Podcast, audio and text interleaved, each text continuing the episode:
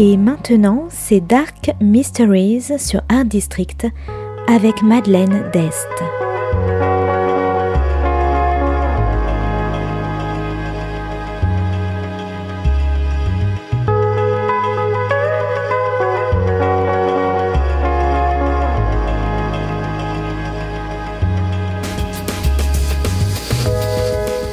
Welcome to Dark Mysteries, a book review show devoted to crime, mysteries, thrillers, and the dark side of human nature. I'm Madeline Diest. Join me as I talk about great books in the crime and mystery genre. Today's book is Last Woman Standing by Amy Gentry. Published by HarperCollins in 2019, today's book is all about stand up comedy, the Me Too movement, and revenge.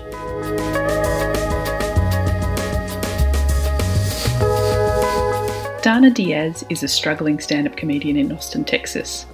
A new arrival in Austin, she'd spent the last few years in LA trying to make it.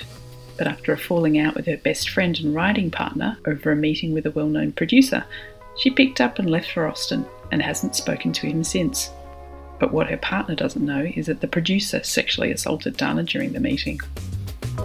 Dana enters a stand up comedy competition, the funniest person in Austin and her set is going really well until the lights swing around and she looks out at the judging panel. The producer, the one who assaulted her, is on the panel. She chokes and struggles on to complete her spot, but as soon as she gets off stage, she rushes out of the venue in tears, fearful the producer will ruin her career once again.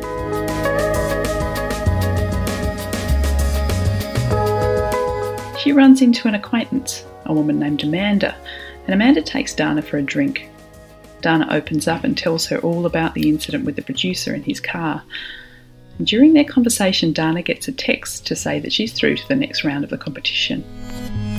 But she tells Amanda that she won't be able to face the producer again. Amanda offers to fix it. And when the semi finals roll around, the producer is gone, and Dana can freely perform without the shame. But now Amanda wants a favour in return on another man who ruined her career.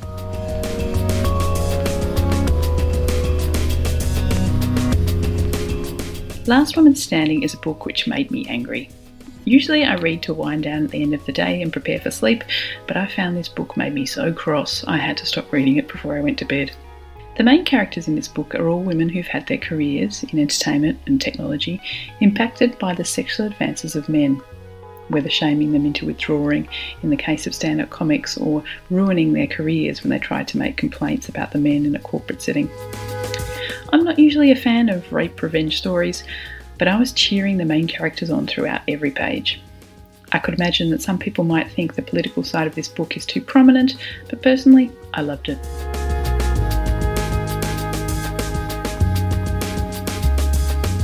Based on Patricia Highsmith's Strangers on a Train scenario, Dana gets drawn further into Amanda's world of revenge as more perpetrators from her past are divulged, and then Dana becomes increasingly uncomfortable with what they're doing and begins to question Amanda's mental state.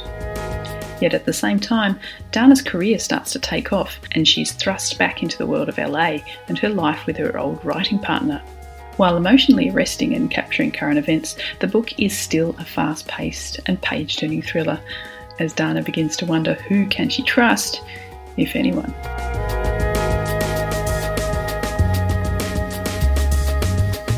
So if you like strong women, revenge, thrillers, the stand up comedy world, and flawed friendships, I recommend Last Woman Standing by Amy Gentry. Thanks for listening to Dark Mysteries. If you have any feedback or want to say hello, you can contact me at Art District Radio by email at mde at artdistrict-radio.com. Or if you'd like to listen to past reviews, please go to artdistrictradio.com forward slash podcasts. And until next time, happy reading.